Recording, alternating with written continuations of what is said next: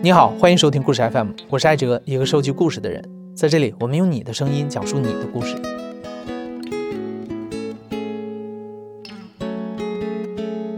从积木到乐高，很多人的童年里都建造过属于自己的小房子，不满意了就随时可以推倒重来。当积木前的孩子长大成人，建筑的尺度回归到了现实世界，真实的建造工程就变得只有少数人才能接触得到了。高高的铁板围挡起来的建筑工地，往往都有醒目的标语，写着“施工重地，闲人免进”。等到建筑造好了，围挡拆除了，这些工地里的人仿佛也一夜消失，好像从未来过。今天节目的讲述者乌冬，就是一个曾经在日本工地上做施工管理的女孩。日本的建筑施工管理一直是行业里标杆般的存在，但乌冬还是在工作了两年半之后选择了离开。如果你也曾经好奇过铁板内的这个世界，那今天就跟随乌冬进入他曾经的工地看一看吧。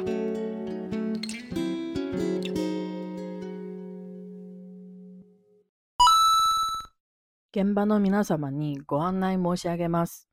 乌冬提示：进入工地，请戴好安全帽，穿好安全鞋，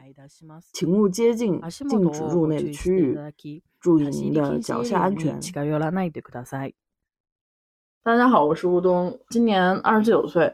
出生在国内普通的小城市，然后我现在住在日本的横滨。一二年来了日本，然后一七年大学毕业之后呢，我就留在日本工作。今年已经是我在日本工作的第七年了。我一开始也没想做建筑，我其实最开始是想做的是跟我大学专业最对口的整体的那个展会设计的内容类型的。因为我的英语不太好，展会设计的公司没有要我。这也是很多来日本上大学的人的通病。为了寻求更多的机会，乌东扩大了自己简历的投递范围。不久之后，他就收到了第一份来自一家建筑公司的 offer。进公司之后也是呢，三个月的研修实习期。这三个月其实就是从怎么递名片开始，怎么去做各种表，怎么汇报。大概第二个月左右的时候，你的上司会跟你进行一个谈话。它涉及到把你分配到哪一个分店、哪一个部门，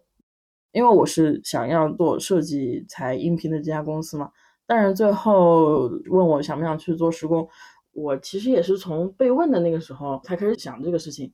日本这边，国内也是吧，施工人不够，离职率也比较高，尤其女生也少。再加上从一七一八年左右，日本建筑业开始改革。觉得就是性别比例差别太大了，觉得希望为女性创造一个更好的职场环境。首先，再往前面倒几年的话，你不主动说，公司就不会派女生去现场的。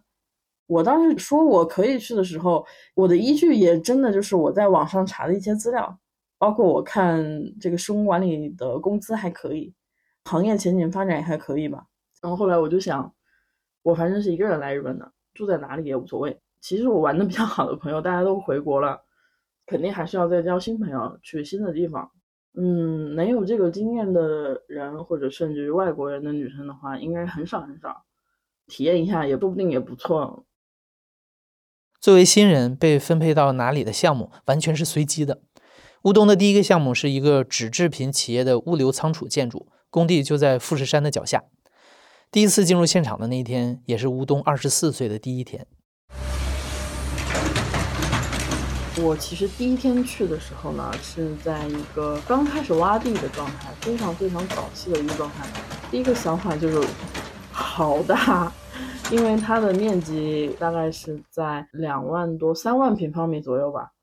因为什么都没有嘛，非常真实的第一反应就是，哦，我在这，那岂不是不管刮风下雨，夏天多热，冬天多冷，我该出去的时候，其实都得在外边，估计苦应该还蛮苦的。但是。来都来了，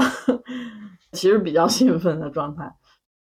现场是一个长方形的，住所在最拐角，住所的旁边有一个二层小的临时的搭的棚子，是工人休息的地方。然后呢，工人休息的右边就是停车场。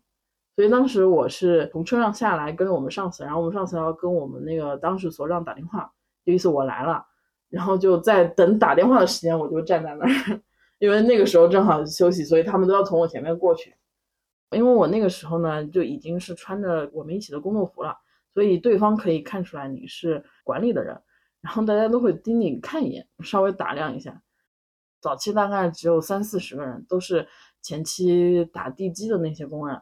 都是比较精壮的那种，但是整体年龄大概是在四十岁上下这样子。事后我也听他们说，就是真的还蛮少有女生的，毕竟男女比九比一左右吧。就是觉得我看着很小，傻愣愣的就站那儿嘛，大家都还比较好奇。虽然乌东在学校学过几节建筑理论的课程，但对建筑建造相关的知识他完全不了解。开始正式工作之后，乌东能利用的资源就只有公司下发的四本图集、一本质量控制规范手册以及一个代教的前辈大哥。好在这些资源足够靠谱，给了他非常切实的帮助。图纸集就像设计部门交到施工部门手里的接力棒，所有材料的数量、型号都会在图纸集中有清楚的标注。而那本由公司依据国家标准进一步制定的规范手册，就是他们所有管理行为的依据。乌东所在的施工管理团队，包括正副所长在内，一共只有七个人，他们要负责管理整个工程的工期、预算、安全以及质量，从订购材料开始，一直到所有工序建造完毕结束。郑所长是所有的统筹，这个现场的所有的工程前最后的决定权把关都是他。然后副所长呢，主要是负责工期调整安排。除了这两个人之外，我们剩下的五个人呢，就是每一个人会负责一些大的部分，脚手架啊、混凝土啊，就是一个萝卜一个坑的那种状态。工地上有一些词会有工地独有的一些简称的方式，就这种你到网上都找不到。这种类型的东西的话，只能说听到了不懂的一个词，然后把它记下去，然后再问别人，OK，知道这个什么意思了，然后我再把它划掉。就是我进公司最开始的前两三个月的时候，我觉得笔记本用掉一两个或者两三个都是有可能。每天就是哇，那个时候就像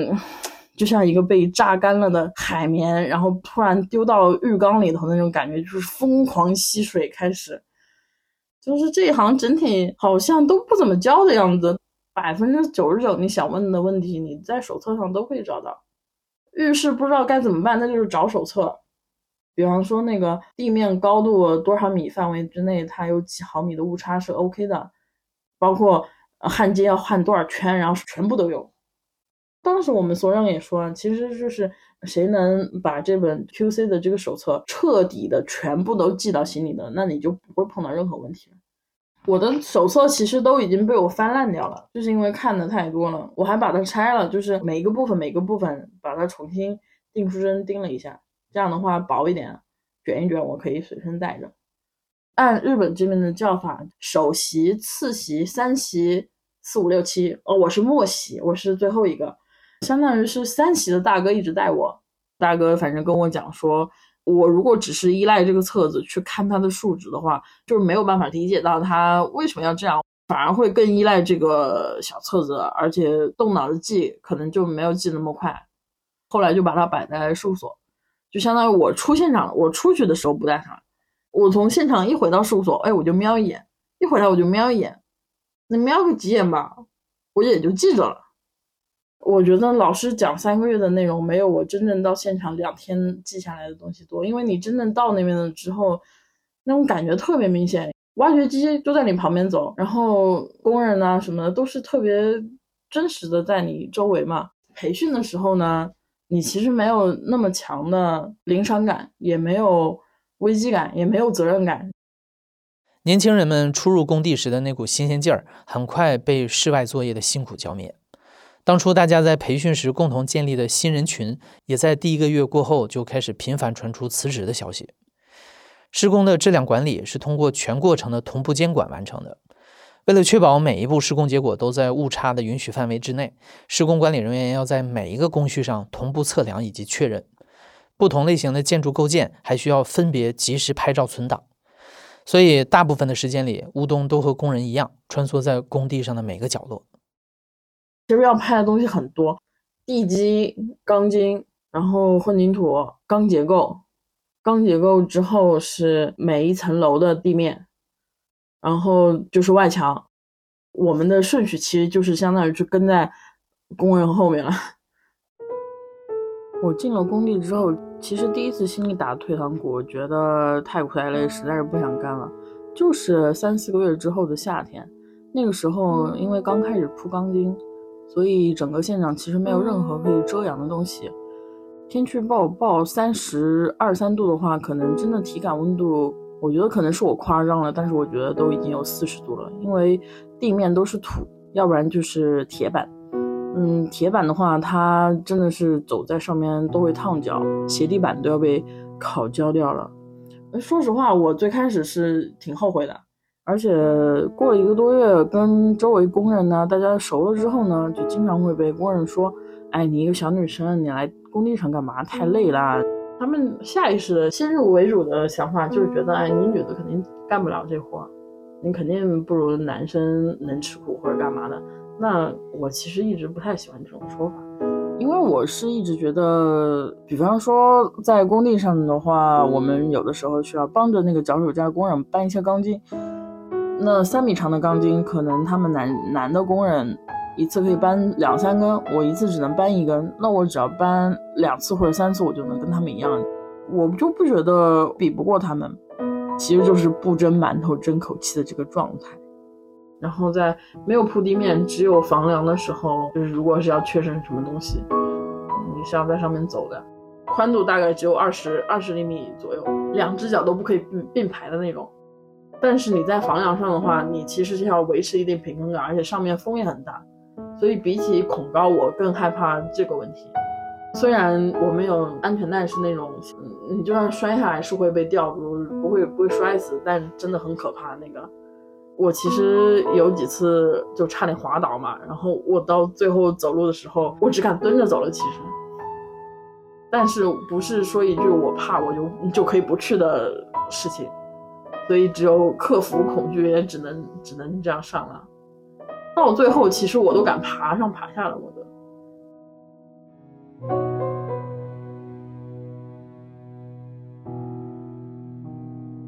随着新人光环的褪去，乌冬独立负责的工作越来越多，沟通和协调成为工作的重要部分。和中国不同，日本工地上不太会看到有夫妻档。乌东所在的工地里，同事、上司，包括前前后后参与工程的二十多个工种的工人都是男性。除了一位卖饭卖零食的日本阿姨，只有乌东一个女生。大哥们的沟通方式通常暴烈而直接。为了让管理工作能顺利进行，乌东必须要摸索出和这些大哥们的相处之道。其实日本那边的建筑公司里面，我觉得大家应该倒不是黑社会，但是呢，都就是混社会的人，混社会社会大哥，百分之九十的人都比我大嘛，大家，那就 该嘴甜的时候就嘴甜，然后该生气的时候就生气一点，在跟工人协商交流的时候呢。对吧？该夸夸别人就夸夸别人，比方说这个工人是个五十岁的大爷，他被同样一个五十岁的大爷夸他贴瓷砖的手艺好，和一个二十来岁的女生夸他这个状态就完全不一样。对方就立马哎，嗯，怎么样？看，然后还给我示范，哎，要不要试一试？什么样的人都有，有人脾气好，有人脾气差。脾气差的话，可能三五句你说的不太好，他可能就开就开始就吼你了。有的时候吼我吧，我还会吼回去，但有的时候我我就吼不回去了，因为我我没有理，就是错的确错在我这儿，但是我就想，那虽然错在我这儿，你你这态度也太差了吧？好歹我也是管工人的这个一个地位，但是对方就相当于理在他那边，他就噼里啪啦半天。我一般在他们面前都是表现的，我我上头有人，我去找人去了，然后就这种状态，但其实就是。走着走着，然后走到阿姨的小卖部，我就开始哭了。当时那个地方的话，对于我来说就是一个小的秘密基地啦，就是一个可以稍微让我放松一点、偷懒一点的。当时就是一个是女厕所，一个就是阿姨的店的那个小角落。阿姨一般不会主动问我了，因为我一般我都会就忍不住我就开始抱怨了。而而且阿姨一般这种时候手上的活儿她也不会停的，对她她就是听着，但是嗯，该回话的时候会给我回点话。这种时候阿姨就会来杯咖啡或者来杯奶茶，然后也不要我钱吧，反正就是就一直让我让我喝着。午饭的时候还会偷偷给我多放一点，就是比方说你摆在上面，大家都看出来嘛，你摆在那个白米饭中间或者下面什么的。多给几块肉啊啥的。从阿姨的补给站走出来，乌冬就会收拾好情绪，再次恢复到一个管理者的状态。虽然寻求帮助的时候，他会尽可能的嘴甜，但真正需要对工人进行管理的时候，他从不示弱。慢慢的，乌冬发现，只要找对了开启的开关，就能打开工人们的另一面。这个开关呢，就是爱好。跟我关系最好的是一个脚手架的大哥，他一开始一直有一点高高在上的态度，而且，嗯，张口闭口都是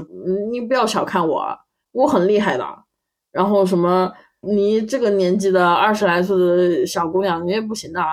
搞得我很不爽。后来吧，我就是发现他给我起了个外号，然后翻成中文的话就是“魔鬼中国妹”。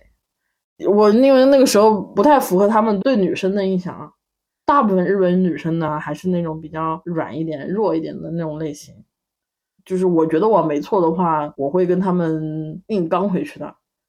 就那个大哥，他他在用叉车搬东西的时候呢，开的速度非常的快。我们的那个场内速度是要在每小时十公里以下的，那他那个叉车啊，我这个飞起来开，然后我直接就有一次我就比较生气。然后我就跟他讲，我说你又不是在外面飙车，你为什么要开那么快？然后他说，因为我要赶时间，不然的话今天的事情赶不上了。然后我意思说，那你赶不上，不是你自己安排没有安排好？你看这么快，你要是撞到人怎么办？然后他意思就说，你怎么废话那么多，什么都要敢，管我。然后后来吧，我是听他手下的工人提到他老婆去世，然后自己带小孩干嘛的，就有点改观了。但他是那种真的很像黑社会那种。过肩龙，脚上面是什么大鲤鱼之类的东西，就一开始有点怕怕的，但是后来觉得还蛮有反差的一个大哥吧。那他喜欢 BigBang，包括他的包啊什么都是周边。是有次我让他到车上拿东西，一打开门，然后他那个不是在放歌，就是碟摆在车里面那种，反正我就看到了，然后就提了一句，提一句他他就兴致就来了，就要开始跟我安利。然后呢，他就会觉得，哎呦，我还知道一点。还蛮喜欢跟我聊这些的，但是我其实真的不想在现场跟一个他是八零年的，我不想跟一个大爷去聊这个偶像爱豆的事情。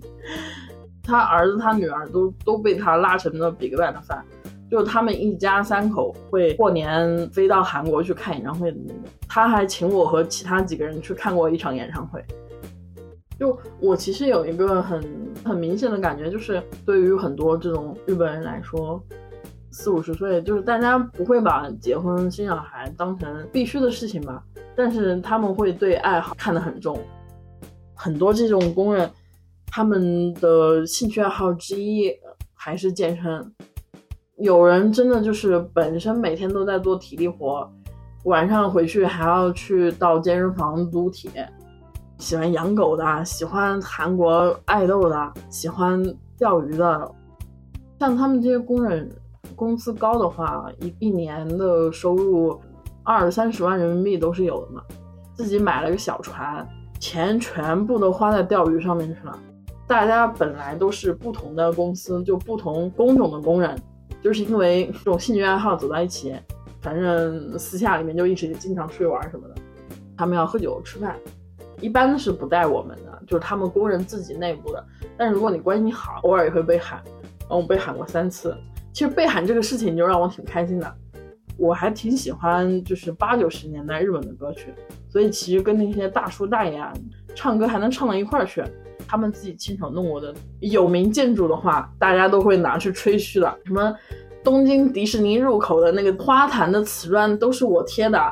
对，就大家很喜欢吹这种我以前干过什么特别厉害的，然后当时就气氛特别好那种，问说。哎呀，你不回国，你你你们中国是不是都是独生子啊？你一个人，你爸爸妈妈会不会太担心呢？哎呀，这这二十多岁了，有没有男朋友啊？什么什么的？哎呀，太辛苦了，不啦不啦。然后我都哎呀，觉得哎，跟大家关系搞还不错。就是我前一天晚上大家一起喝酒，一起唱歌，就到第二天，所有人都是回到平时工作的状态，也不跟你去聊任何一句，好像昨天晚上喝的多开心什么东西，我就有一些怅然若失，觉得哎呀。怎么就我一个人，好像还挺开心的样子。但是吧，过几天，哎，又约，然后又又是那样，所以其实两三次我也就习惯了。OK，那大家就是工作的时候就是工作，就不聊一些其他的东西。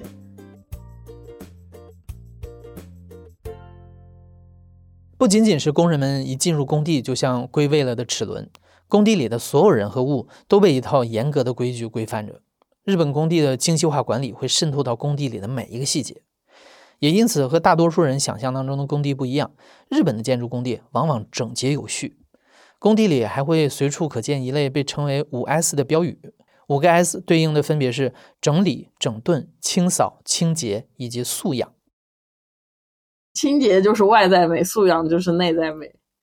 用我们这个所长他们的话，就是说，就是以小见大嘛。你在小的地方不注意，你在大的地方就可能失误。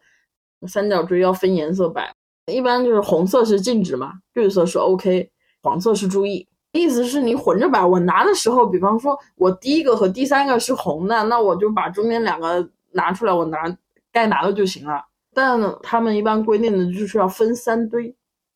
就是完全区分开来那种，我是有的时候不太注意这种事情，但是就经常被说了。就每一个工种，大家的位置是固定的，现场的材料就是公用的一些建筑材料类的东西，都是分门别类，都是摆好的。每个工种可能在他的那个施工的范围，我们给他画一个区域，给三角锥摆这儿，你的东西暂时就可以摆这儿，包括你的暂时垃圾什么的。我要在架子工的物资摆放区域里面。发现了其他什么钢结构工人的东西的话，我就要去跟钢结构的工人去，也说不上训他们或者怎样，就是要提醒他们注意。每天施工的这片区域最后的所有垃圾，你当天是要带回去的，你不可以把一些，比方说碎屑啊，或者说脏的什么东西丢在那个地方，人就走了，这是完全绝对不可以的。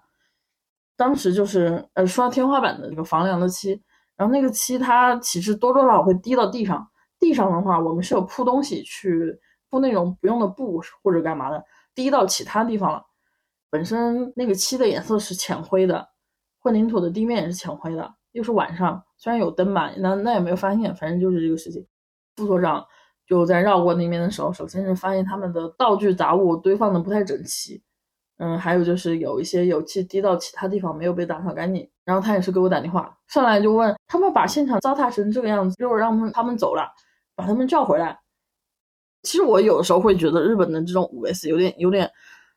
本末倒置了，每天还要打扫铁板，真的是搞不懂。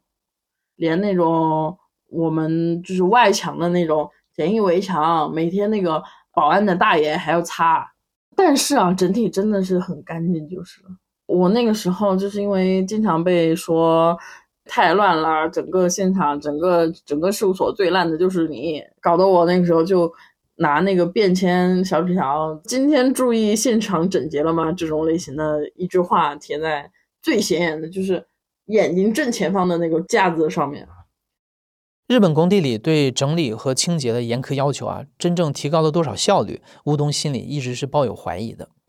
但关系到安全管理的部分，因为得到过很多教训，所以他深有体会。工地这个环境中，任何小的失误都可能导致危险。严格的行为规范既是红线，也是保障。一、一、三、四、五、六，手足的运动。我们就是在开早会之前有几个，就是先是做广播操，做广播操之后要两人一组，就两个人一组，然后就手手指说安全帽 OK，然后安全带 OK，今天的服装 OK，今天鞋子 OK，要 OK 一圈。就我一开始都以为这些都很表面的东西，就大家随意就行了吧，都很认真做，不认真的呢都是像我一样的外国人，然后基本上大家都要都要被上面的人说一下，说一下之后大家就认真了。我其实早期不太能负责东西的时候，我的主要工作之一就是做标语，都是什么注意这里有开口。什么禁止入内啊？禁止入内这种类型的，你得 A 三的纸一一张纸一个字，就特别大红色的，怎么显眼怎么怎么来。然后每天就是在各种地方挂。其实吧，我到现在这好几年下来啊，不光是我受伤，其实现场的受伤基本上百分之九十九点九都是因为你操作不规范才会受伤。钢筋在焊接之后，过了几个小时，表面已经冷却了，表表面已经跟其他地方一样是黑色的，但是它的温度可能依然很高。因为按理说你必须要戴手套才可以，而且不是布手套，是得是皮的那种厚的手套。我当时就随便戴了一个那种劳保手套，我就过去了，去跟工人去问东西。问着问着，我就姿势不太好，走哪就喜欢歪在哪儿，手搭着一下，然后手搭真的就搭到那个地方了。下一秒就是整个现场三万平米都能听到我的哀嚎、惨叫吧，就是好痛好痛。所以，我我一般是属于就是自由散漫，相当的自由散漫的一个人，大伤没有，小伤一堆，我也怕别人受伤，小伤我都不想看到别人受伤。我们大吊车要挪位置，按理说移动只能在铁板上面移动，而且移动的时候得非常小心。但是那一次晚上，有一段地方大概其实也只有二三十米啊，没有铁板的，所以当时我跟工人说，我我说这不是不行吗？工人的四五大爷赶着回家，因为当时已经是晚上，而且可能已经是六七点这样子了吧。因为因为工人都是五点钟下班，所以对于他们来说已经是加班挺长时间了。他们就说没事儿没事儿，我们都在土上开过好多次，真的没事。然后后来我就信了，现在就就挪了，已经走完了，已经走到下一个铁板上的时候，我们所长就在那个 临时事务所的那个阳台上大喊。说你在干什么？顿时我就慌了，然后我就立马就回去解释一下子。我们所长说你你不知道这个是必须是肯定要在那个铁板上才能走的吗？我说知道，然后就是但是那个工人他们说他们也经常在没有铁板上的地方走。他当时真的特别生气，然后他就跟我讲说人家说什么你就信什么，要万一出什么事怎么办？一百吨的吊车如果倒下来之后砸到人怎么办？我真的是有点抱着侥幸心理的，所以被我们所长这么一说之后，我真的就越想越后怕。事实上，工地里能通过内部规范操作所规避的风险是有限的，各种人力无法控制的突发情况每天都在上演。施工管理人员能做的，就是在每一次突发状况发生的时候及时反应，把对工期和预算的影响降到最小。每每这个时候，也是乌东压力最大的时候。我记得有一次在混凝土浇筑的时候，那天在下雨，所以铺的那个铁板，混凝土搅拌车来回开过之后，有一块塌掉了。结果后来有一辆混凝土车就有点轮胎陷到那个里面去了，因为因为那个混凝土在浇筑的时候，中间没有办法停下来很久，到现场去找有开挖掘机的资格证的人，然后就找了一个负责铺路的。公司的工头，他还不是工人。其实那个画面会有点搞笑啊，下着大雨，到处都是烂泥地，然后一个一个穿个西装，下身他还套了一个那种工作服的裤子，还有那个雨靴嘛，在开挖掘机帮我挖土，然后就是把那个铁板又勾回去了嘛。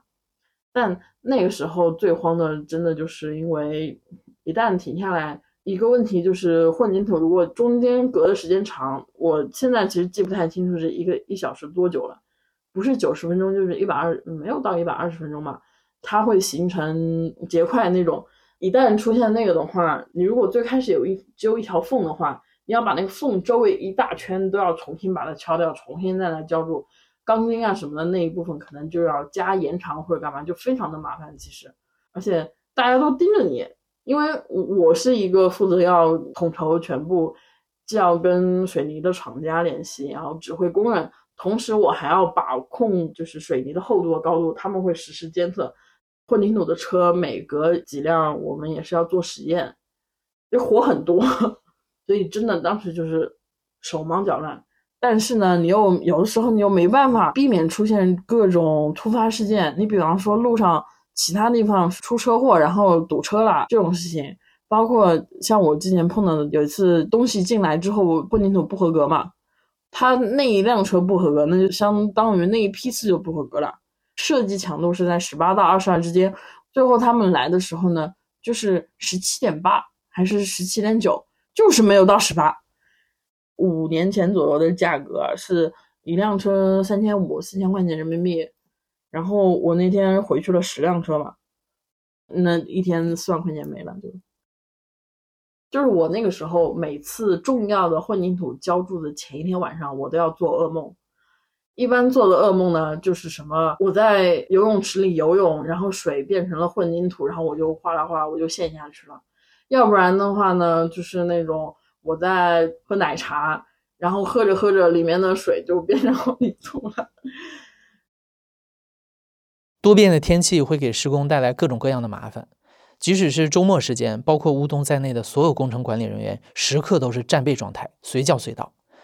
行业中的离婚率很高，虽然当时的乌冬是单身状态，但整个生活也被工地的一丝一毫牵动着。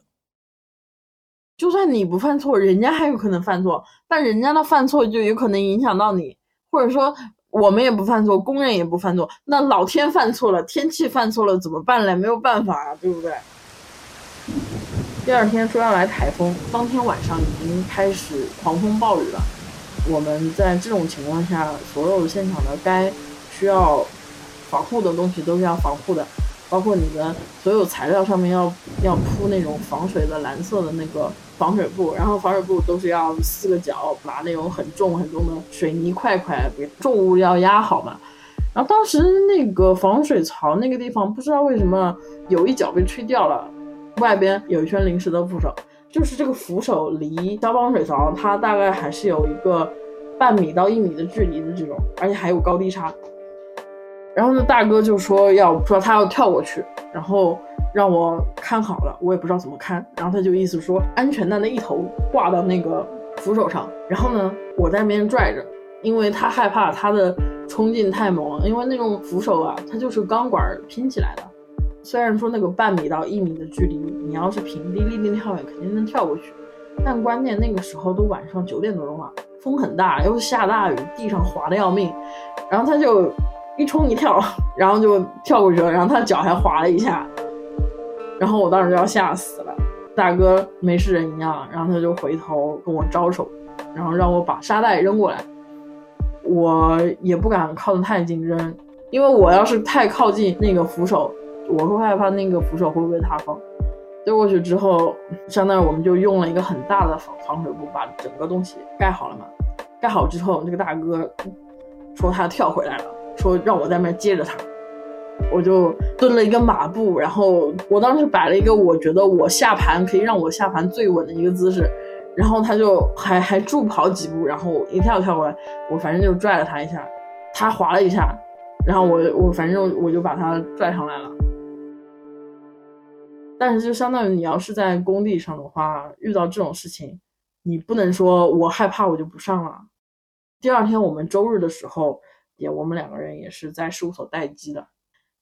因为最害怕的其实是第三方的事故，万一工地里的东西飞出去被吹跑了，呃，撞到其他外面的路人呢，把别人的车弄坏了什么的，这种是最麻烦的。哎，真的就是没有哪天我可以彻底安心的，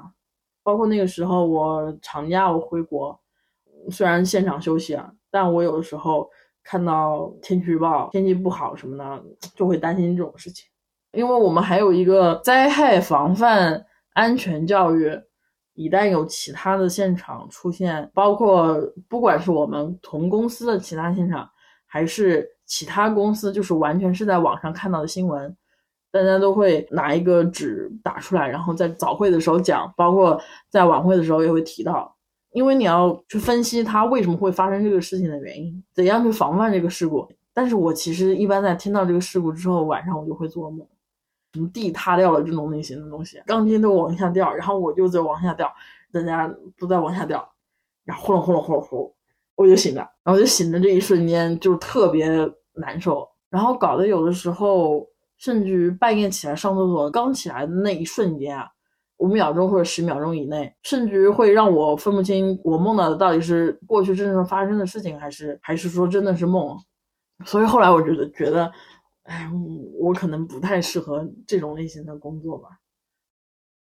时刻不能放松警惕的工作性质，像是密不透风的深海。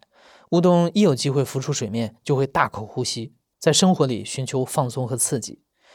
那段时间，他习惯于报复性消费，还开始了疯狂的追星。工作日越累，休息日他就会让自己越嗨。不断膨胀的压力，终于在有一天爆炸了。那是在冬天的一次防水试验中，乌冬把手一直泡在测验池里打捞堵塞住的橡皮球。池水的冰冷并不是他长久以来最苦的体验，但乌冬很确定，那就是让他心理防线崩溃的最后一刻。一周之后，他就提出了辞职。从始到终两年半的时间，乌冬就让自己从工地上毕了业。建筑竣工、脚手架拆除的那一天，他一个人站在那里看了很久。第一次。能感觉到一个楼就是咚的一下就出现在你的面前，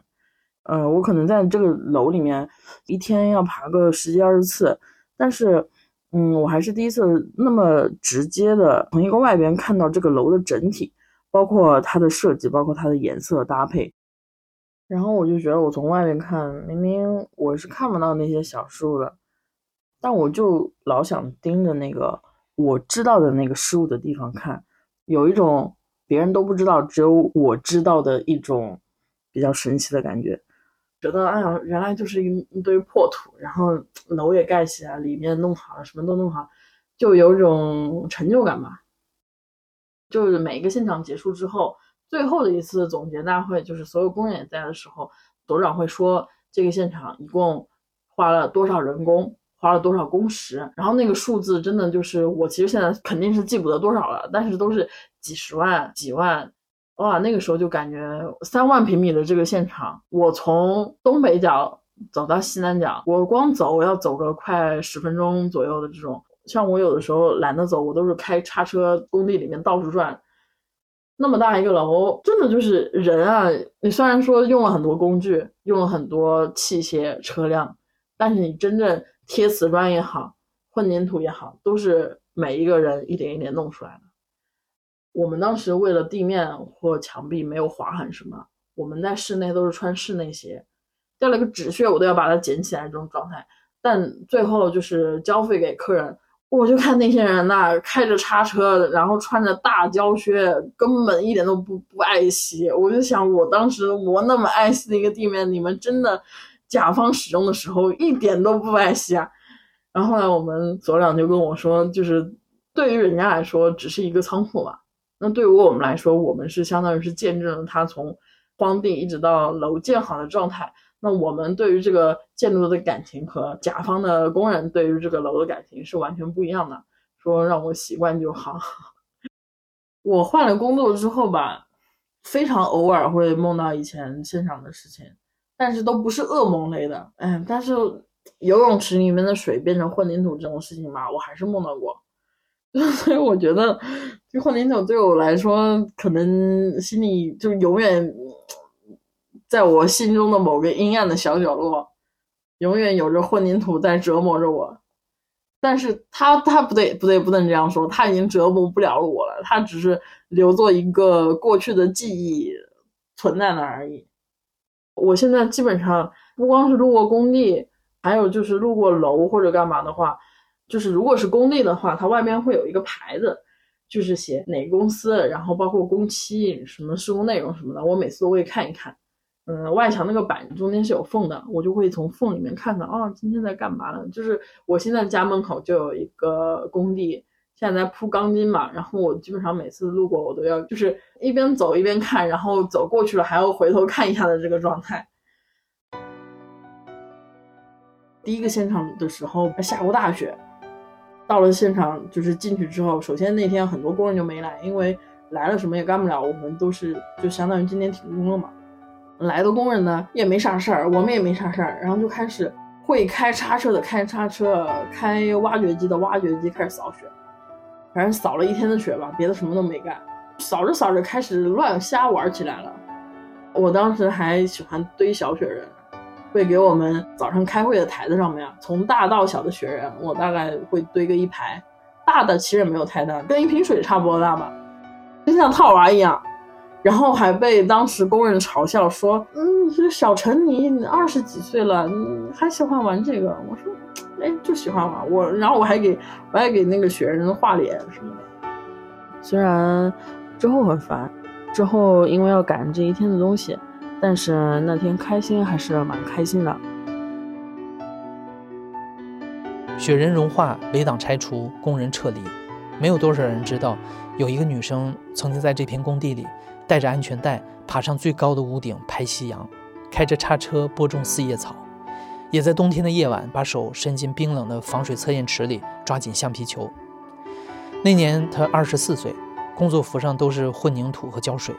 风一吹，工地里的眼泪和汗水也早被时间抹去，已经消失不见。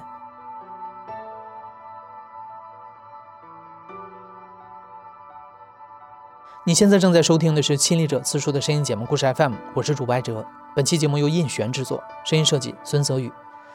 感谢你的收听，咱们下期再见。